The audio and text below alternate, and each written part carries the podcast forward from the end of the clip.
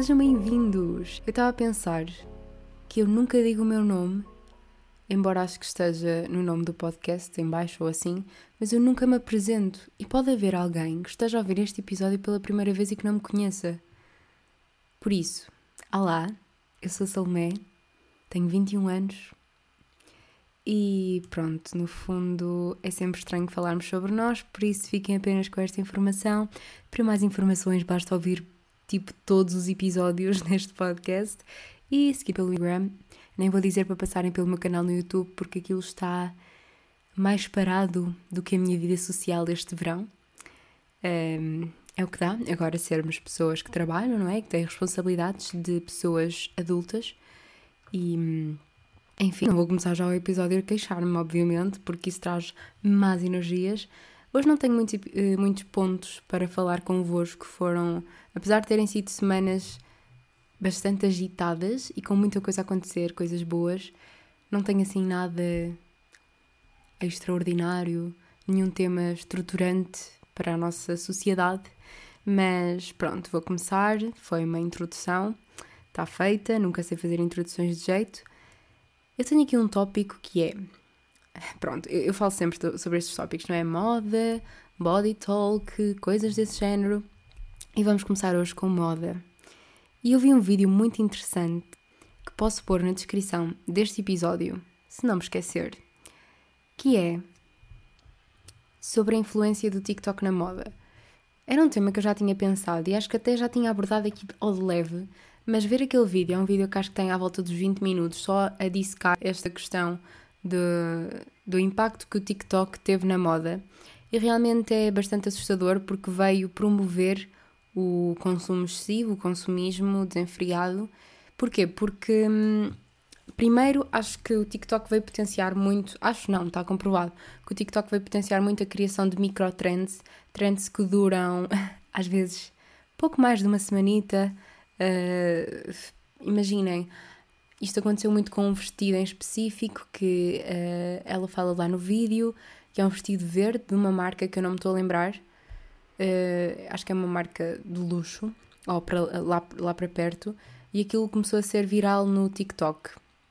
E do nada toda a gente já queria aquele vestido, mas depois, pessoas que eu, eu acho que ele até ficou mais famoso no verão passado ou no inverno deste ano, mas prolongou-se agora para o verão. E hum, as pessoas que o adquiriram agora e que o usaram no verão, que é a altura. Eu não percebo porque é que passam tantas motas enquanto eu estou a gravar o episódio. Isto irrita-me. Pronto, passa lá, querida. A sério, eu não gosto nada de motas. Enfim, como eu estava a dizer, as pessoas compraram o vestido ou uma imitação dele, uma. como é que se diz? Não é uma cópia, mas pronto, é, é uma cópia no fundo dele, um, por exemplo, naquela, na Amazon ou nessas lojas, enfim, para usarem agora. E muitas das pessoas relatavam que recebiam comentários no TikTok de esse vestido já não está na moda. Uh, e, e que as próprias pessoas se questionavam se valia a pena mostrarem aquele vestido porque já não estava tão na moda apesar de continuar, nas, por exemplo, nas tendências do ano. Isso é assustador e é. Lá está, o TikTok, para além de promover o consumo rápido de vídeos, promove o consumo rápido de tudo, nomeadamente da roupa.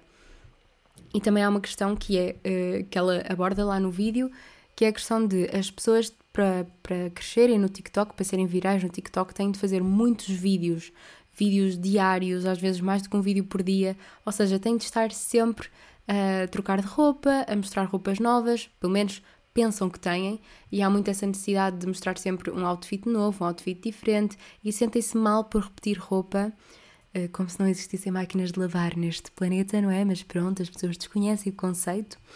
E, e, lá está, isso faz com que as pessoas queiram estar sempre a comprar mais para mostrarem roupa diferente. Um, que, tem, que compraram mais e depois há muita gente no TikTok que vive à base de olhos da Shein, olhos da não sei das quantas, da Zara, aparece muito. Um, então, e fazem olhos em que descarregam sacos para cima da cama e aquilo é só sacos, sacos, sacos, sacos, sacos, só roupa. Depois, agora na época dos saldos, é doentio a quantidade de olhos que se vê, depois try-ons e não sei o quê. Ou seja, o conteúdo gira muito à volta da moda e do consumo e do corram para a Zara porque olhem para esta peça e não sei o quê.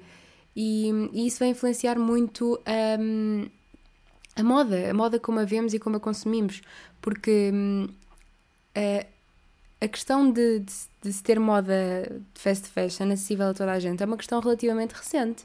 Antigamente havia os pronto a vestir e depois havia a roupa feita à medida, que era para as classes mais elevadas, e, e não existia uma fast fashion, não existia, uma coisa recente.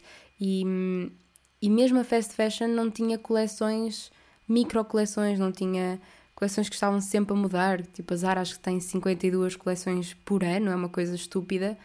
E, ou seja, quase todas as semanas há uma nova coleção. Se é que não é mesmo assim, eu acho que é mesmo assim, pelo menos eu sei que às quintas-feiras, acho eu, uh, eles têm sempre roupa nova, o que é assustador. E quem diz Zara diz outra loja desse género.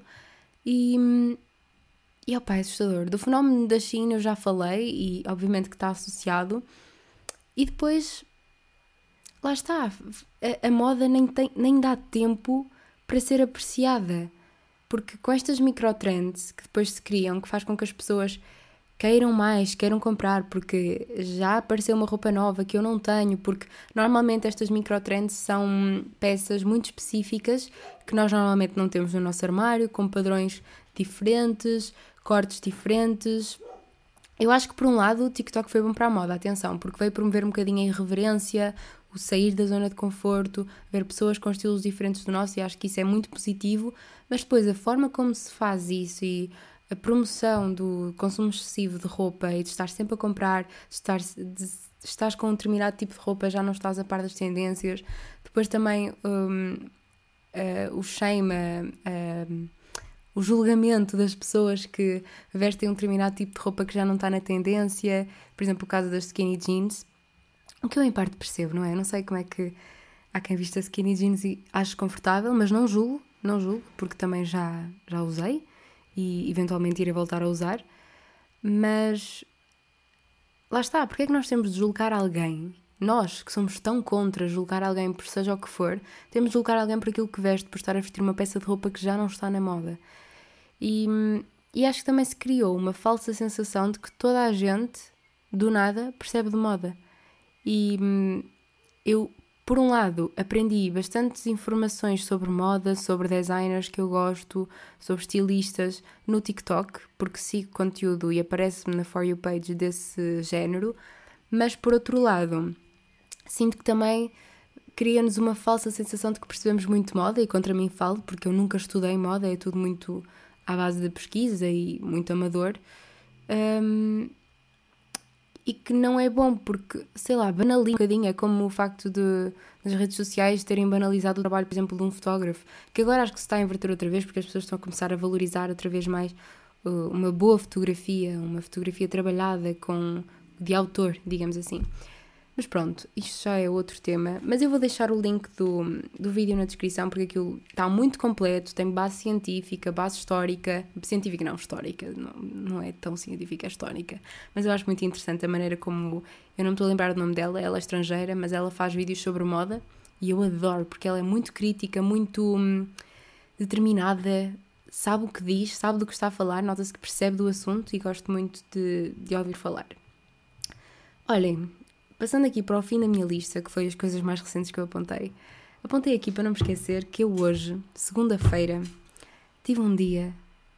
Pá, eu não vou dizer maravilhoso, mas foi bom para, para mim, porque eu basicamente criei a minha felicidade, por mais clichê e ridículo que isto possa soar, mas a verdade é que eu hoje sinto-me aquelas pessoas que nós vemos no Instagram e que são extremamente irritantes porque parece que está tudo a ser perfeito e que hum, fizeram tudo o que tinham para fazer no dia e que foi, foram super produtivas, mas hoje efetivamente isso aconteceu.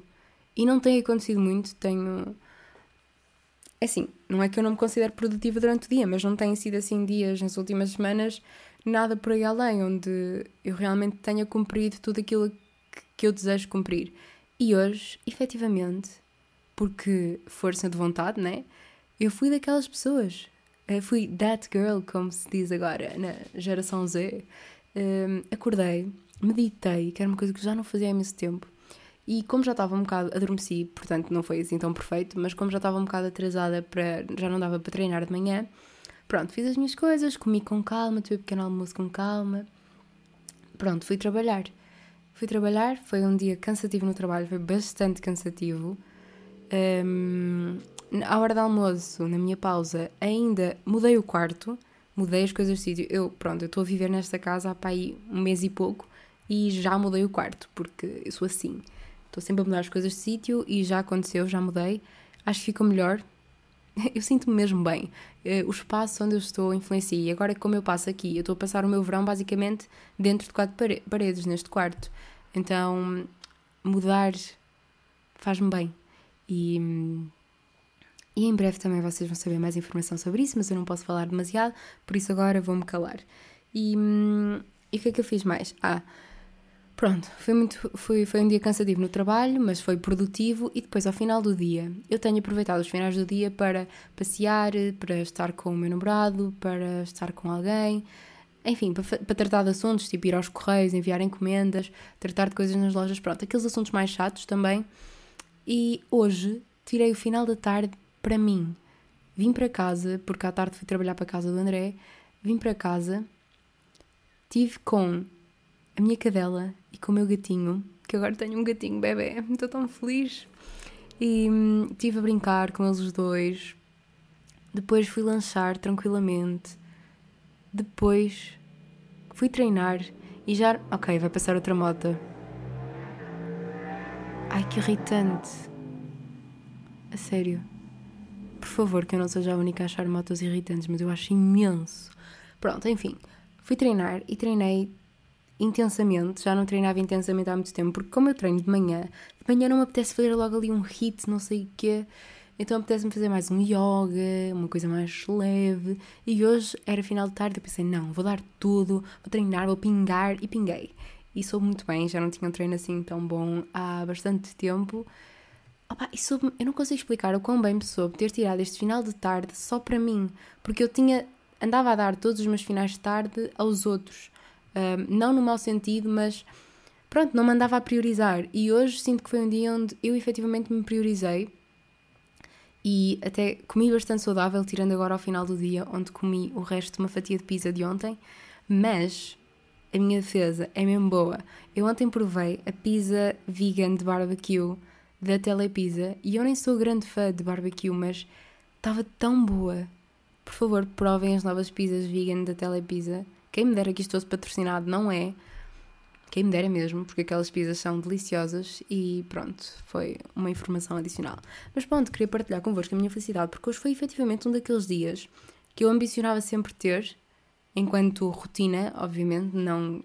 Eu, é claro que eu prefiro sempre dias em que vou passear e vou visitar sítios novos, mas na minha rotina do dia a dia, este é um dia, é um dia eu não diria perfeito, mas muito bom, porque consegui cumprir todos os meus objetivos e estou mesmo, mesmo muito feliz por isso e queria partilhar a minha felicidade convosco para dar assim aquela motivação da segunda-feira, apesar de vocês já irem só ouvir isto na quarta ou depois.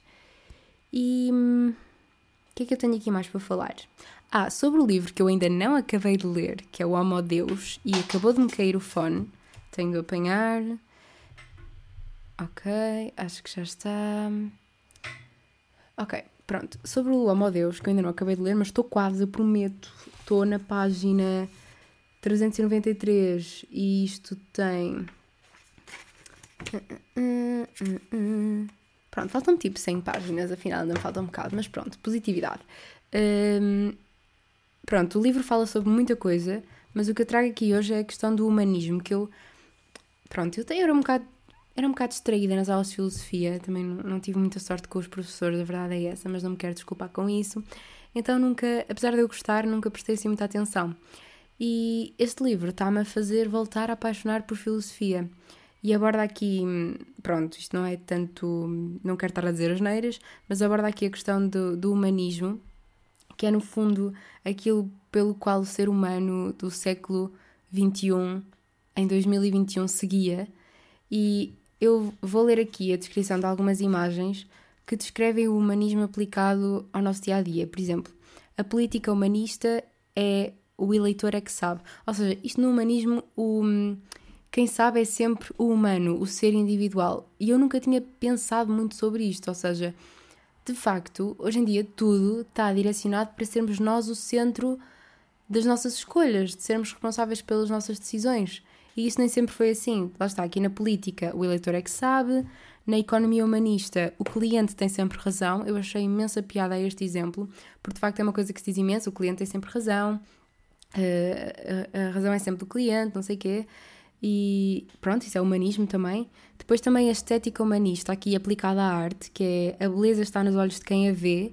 Por exemplo, eles dão o exemplo da, da fonte de Marcel Duchamp, numa, naquela mostra especial de arte moderna da National Gallery na Escócia, onde é aquele urinol, ao contrário, que ele chama a fonte, e lá está, a estética humanista é muito isso, é, há pessoas que consideram aquilo arte, há pessoas que, que não, e é legítimo, e depois vem, proporciona uma liberdade gigantesca, e depois coisas boas e coisas más associadas a isso. Depois também diz aqui a ética humanista, que é se te dá prazer, falo, que isto também levanta questões filosóficas bastante interessantes, mas eu não sou a melhor pessoa para falar delas. E aqui dá um exemplo, por exemplo, do hum, casamento homossexual, que lá está, se te dá prazer, do it. Não, não tens de seguir um determinado padrão, nem. Lá está, é amor. E o amor é que, que importa no fundo e isso também é humanismo, a liberdade de escolha.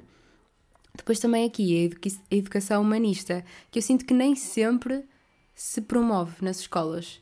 Uh, na minha faculdade, no meu curso, eu senti um bocadinho isso, que é pensa pela tua cabeça, uh, faz as coisas por ti, pesquisa por ti. Às vezes também é um bocado sinónimo de desenrascanço e dos professores não quererem saber de nós, mas lá está, a educação humanista é muito isto, é pensarmos pela nossa própria cabeça e não ser um professor a chegar e dizer-nos isto é assim e acabou e vocês, isto é assim e acabou no teste. Eu não acredito que vai passar outra mota. Vamos começar a contá-las. ok, esta não passou para aqui. E pronto, depois o, o livro até contrapõe esta, esta coisa do humanismo mais à frente, os pontos negativos, os pontos positivos, e achei interessante porque é daqueles livros, apesar de eu gostar imenso de romance e assim, este é daqueles livros que está mesmo a fazer pensar. E depois é engraçado porque isto foi escrito já há algum tempo, mas está muito atual e depois outras coisas que com a pandemia mudaram completamente. Está super interessante. Já falei imensas vezes sobre este livro, mas eu estou mesmo a gostar imenso. Um, depois eu tenho aqui apontado sensibilidade e experiência. E eu não faço ideia porquê. Depois apontei aqui também um, uma, uma, um pensamento que eu achei muito interessante do Seth Godin, que é um marketeer muito falado e conhecido no mundo do, do marketing, lá está, da comunicação, onde ele, numa das newsletters que ele, que ele envia, falou sobre o facto da emergência ganhar sempre e dos problemas urgentes sobreporem-se sempre a problemas crónicos. E eu associei muito isto, foi tipo automático, associei isto à questão, por exemplo, da pandemia, não desvalorizando a pandemia, e à questão da, da, greve clima, da, da crise climática. Não sei se vocês estão a par das notícias, mas este tem sido um verão. Primeiro nem sabe a verão, que nem sequer tem estado calor, mas pronto, isso é outra história, ao menos. Na Europa. Ok, fecharam uma porta e eu assustei-me. Na Europa tem sido um verão catastrófico. É cheias, é incêndios, inundações catástrofes. Tem sido horrível e isto é consequências das alterações climáticas. Porque só agora que estamos a chegar, uh, estamos a, a, chegar à pele, não é? Estão-nos a bater à porta, é que nós estamos a acordar e a despertar para isso. E mesmo assim não se tem feito nada, ria de ria.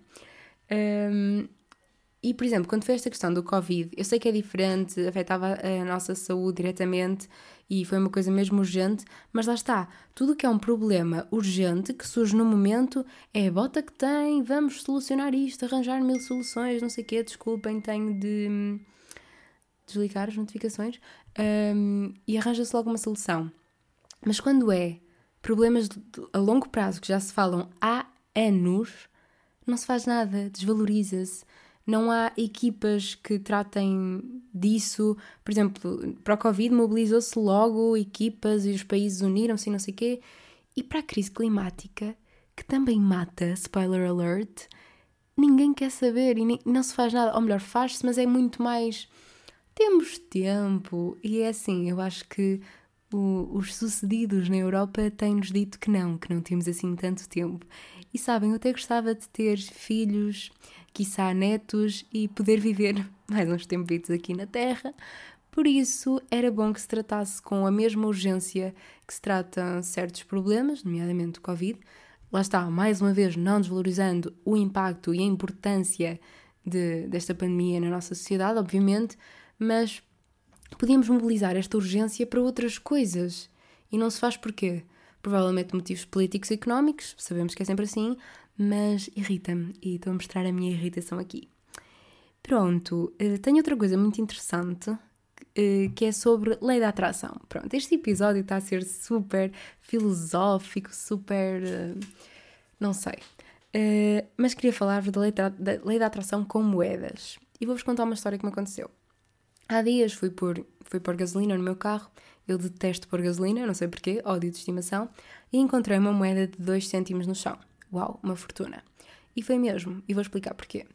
Eu apanhei moeda, que muita gente não apanharia porque são só 2 cêntimos, e hum, apanhei, pus no meu carro, e depois, quando uh, saí carro, do carro em casa, apanhei a moeda outra vez do, do meu carro, olhei para ela assim, peguei nela, eu agora estou a fazer o gesto e vocês não veem, mas peguei nela assim dois dedos, pulo ao nível dos meus olhos e disse: Aqui estão. Ok, eu não vou dizer o valor exato, mas dei-lhe um valor alto, imaginem. Uh, aqui estão X euros, um valor assim elevado. Ou seja, na minha cabeça, eu estava a dizer que aqueles dois cêntimos eram, na verdade, muito mais. E acreditei naquilo. Pronto, olhei para a moeda e disse: Pronto, aqui estão X euros. E, e arrumei a moeda. Não sei o quê, fui para casa, fiz a minha rotina, blá blá blá, fim do dia. Ao outro dia acordo e tenho um e-mail onde dizem, por um motivo pessoal, lá está, que me iam pagar aquele valor que eu tinha manifestado para aquela moeda. E foi muito assustador. Foi assustador porque eu, fiz, eu conscientemente pensei que aqueles dois cêntimos se iam converter em X euros e ao outro dia eu acordo com uma proposta naquele valor que eu tinha pensado. Foi assustador e hum, foi o meu padrinho que me ensinou isto, a atrair o dinheiro desta forma com moedas pequenas, porque muitas vezes as pessoas nem as apanham porque acham que não têm valor nenhum. E hum, é claro que isto, pronto, nem, não vai sempre resultar, não é? A lei da atração não é magia, mas achei incrível. E hum, se vocês acreditam nestas coisas, acreditam em energias, peguem nas vossas moeditas e manifestem. Não, mas fiquei mesmo estupefacta e acho que é, que é incrível. Uh, o que é que eu tenho mais aqui para falar? Fui ao Porto, é verdade, fui ao Porto, tive de ir à empresa e assim, e depois aproveitei. Aproveitei não, tinha a festa surpresa de uma amiga minha da faculdade, da Rita, que já veio aqui ao podcast, e hum, juntou-se o hotel ao agradável. Uh, e pronto, fui lá, Primeiro tinha imensas saudades do Porto, estava. Eu já não ia ao Porto e já não dava lá voltas e não sei o quê, porque depois acabei de, por passar lá à noite e não sei o quê, e, e foi ótimo. Um, apesar do tempo estar. Não estava perfeito, mas estava aquele tempo do Porto, uma pessoa já está habituada. E foi tão bom, eu tinha tantas saudades de ir a lojas em segunda mão, de passear naquelas ruas, de fazer quilómetros a pé. Um, foi tão bom, foi tão, tão bom. Uh, mas pronto, não é isso que eu, que eu queria dizer e estou a dizer imensas vezes amo, por isso desculpem. Também foi muito bom estar com a Rita, a festa dela foi incrível. Fomos todos testados, está tudo bem, está tudo seguro. E foi, também tinha imensas saudades de estar com ela, porque lá está, agora muitos dos meus amigos estão no Porto e tenho imensas saudades de estar com eles e tão longe, então todos os bocadinhos são bons. Depois, no dia em que a Rita me deixou e eu voltei para Viseu, tudo descambou, foi o, o caos. Ai, foi a primeira vez que eu escrevi num livro de reclamações. É verdade. Eu escrevi no livro de reclamações da Rede Expressos, do campo 24 de Agosto, no Porto, porque já foi a, foi a segunda vez que me trataram muito mal. Eu vou aqui expor o acontecimento para vocês também fazerem o mesmo da próxima vez que isso vos acontecer. Então, eu tinha um bilhete para as 5 e um quarto, só que, como entretanto despachei-me mais cedo com a Rita, uh, ia no autocarro da UMA. E uh, para quem não sabe, para quem não está habituado a andar de autocarro, dá perfeitamente para vocês trocarem os bilhetes, têm de ir à bilheteira, que também já viram tempo de fazer esse processo online, mas pronto, enfim, vocês têm de chegar à bilheteira, têm de pedir para trocar o bilhete e depois vão naquele autocarro, se houver lugar, obviamente.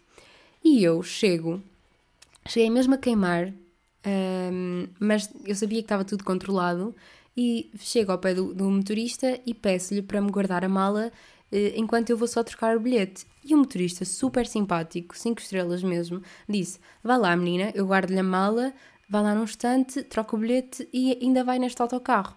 O senhor, um anjo. E vou eu a correr, não sei o que, toda lançada, ainda por cima estava com umas sandálias que tinham um salto. Que dor. E chego lá, olá, boa tarde, não sei o quê, podia-me trocar este bilhete? Já falei ali com o senhor motorista, ele deixa-me perfeitamente ir neste da uma, é só mesmo trocar o bilhete. E ela, ah, menina, não pode. Começou-me começou a tratar tão mal. Eu nem vou replicar, mas ela começou-me a tratar tão mal, a dizer que eu não podia e que não queria saber do que o motorista estava a dizer, que quem mandava era ela. E eu disse-lhe, mas posso, por favor, eu já falei com o motorista. E ela disse, ah, vai ali à máquina, eh, eh, ver se dá para, para trocar o bilhete e não sei o quê. E depois a máquina não estava a dar e eu disse-lhe, ah, então não queres saber e não sei o quê. Foi extremamente mal educada comigo. E depois estavam a pedir imensos números e não sei o quê, coisas que nunca me pediram e eu já troquei vários, vários bilhetes, afinal eu andei três anos na faculdade, não é? Lá no Porto, e, e ela super, super rude para mim. Eu disse-lhe, ah é? Não dá? Pronto, obrigada. Tirei-lhe o, meu bilhete da mão, fui-me embora e disse ao motorista, olha, obrigada, mas uh, ali uh, a senhora da... Um, Ai, como é que aquilo se chama? Pronto, não me estou a lembrar de nome, mas lá da, da bilheteira não me deixou trocar o bilhete. E ele pediu imensa desculpa, disse que era sempre assim, não sei o quê, que pronto, já deve estar habituado. E disse: olha, mudo para o próximo. Só que o próximo era só às três e não me apetecia estar ali à espera duas horas a secar. Então, pronto, acabei por ir noutro, noutro autocarro, comprei outro bilhete, perdi o dinheiro do outro bilhete, mas Liguei à minha mãe porque fiquei super nervosa pela forma como a senhora falou comigo. Vocês sabiam de ver. Ela super raivosa dentro dela e eu fui super educada, super simpática com ela e ela com uma raiva dentro dela que eu não percebi. Mesmo a não querer ajudar, sabem? E já uma vez isto me aconteceu e ela hum, não havia depois mais autocarros ao final do dia e eu disse-lhe: por favor, deixe-me ir neste autocarro porque senão eu vou ficar aqui no Porto sem sítio para onde ir. E ela não quis saber, literalmente, e havia lugar. E pronto, eh, foi, foi a mesma mulher. Então pronto, a primeira ainda tolerei, fiquei a chorar, mas tolerei, depois arranjei forma de voltar para Viseu, obviamente. À segunda, já me passei, e também uma pessoa ganha estofo, não é? Que eu sou muito boazinha, mas também convenhamos. Então pronto, liguei à minha mãe a, a explicar o sucedido e a dizer-lhe que ia então no próximo autocarro que ia comprar, e ela disse: Ai, mas não te vás embora sem escrever no livro de reclamações. E eu, por acaso, estava a pensar nisso. E pronto, depois fui lá, uh, adorei. Por acaso foi uma sensação de libertação. A senhora já não estava lá, infelizmente, estava lá um colega dela que foi super simpático comigo e super educado. Uh, eu pedi-lhe o livro de reclamações, ele deu-me, explicou-me tudo como é que se fazia, eu escrevi o sucedido. Pronto, foi, foi um processo muito libertador. Por isso, não tenham medo de escrever no livro de reclamações e também não tenham medo de escrever no livro de elogios, quando há porque há pessoas que merecem elogios e a verdade é essa. E agora está a passar um helicóptero. Eu não estou a entender o que é que se passa aqui. Mas pronto, pelo menos estou a gravar com uma vista mesmo bonita para a Serra da Estrela. Eu gosto tanto de Viseu. Mas como está aqui imenso barulho agora, eu acho que vou acabar o episódio por aqui. Também não tinha assim. Ah, não, minto. Tinha mais uma coisa para dizer, sim, senhora. Que é a questão é, não é questão nada, é a recomendação cultural da semana. E é o que? O filme Luca. Eu andava ansiosa para ver o Luca, queria imenso ver esse filme e vi-o no sábado à noite, julgo eu, depois de ter chegado daquela confusão do livro de reclamações. E hum, primeiro soube muito bem para descomprimir depois daquele stress. Segundo, uh, gostei muito do filme. Confesso que não, não achei tão bom, por exemplo, como um Sol ou como um Coco. Mas o filme está muito bonito, passa-se na costa italiana e isso para mim ganhou logo o meu coração porque eu ando com uma vontade gigante de ir à costa italiana. Aliás, eu queria que essa fosse a minha viagem de finalistas, mas obrigada, bela pandemia, por isso. Ia lá com as minhas amiguitas da faculdade, mas olha, é o que é. Uh, quem sabe um dia, mas pronto, acho aquela zona lindíssima. O filme está muito bem conseguido, acho que aborda um, a relação entre dois rapazes de forma muito bonita. É, é um filme para crianças, obviamente, mas está muito subtil, muito. muito importante, muito pertinente. A certa altura, aquilo parecia-me um bocado H2O e a Pequena Sereia misturado, mas overall o filme estava bom e eu gostei muito. Achei as personagens muito fofinhas, gostei da história e recomendo porque é um bom filme de verão. E a Itália este ano está ao rubro, foi Eurovisão, foi o Euro, agora é o Luca e pronto, uh, só faltava uma viagenzita lá, não é? Mas pronto, em breve, quem sabe. Espero que tenham gostado deste episódio, de boas energias. Aproveitem o verão, que agora acho que vai começar a vir mais um bocadinho de calor. Esperemos.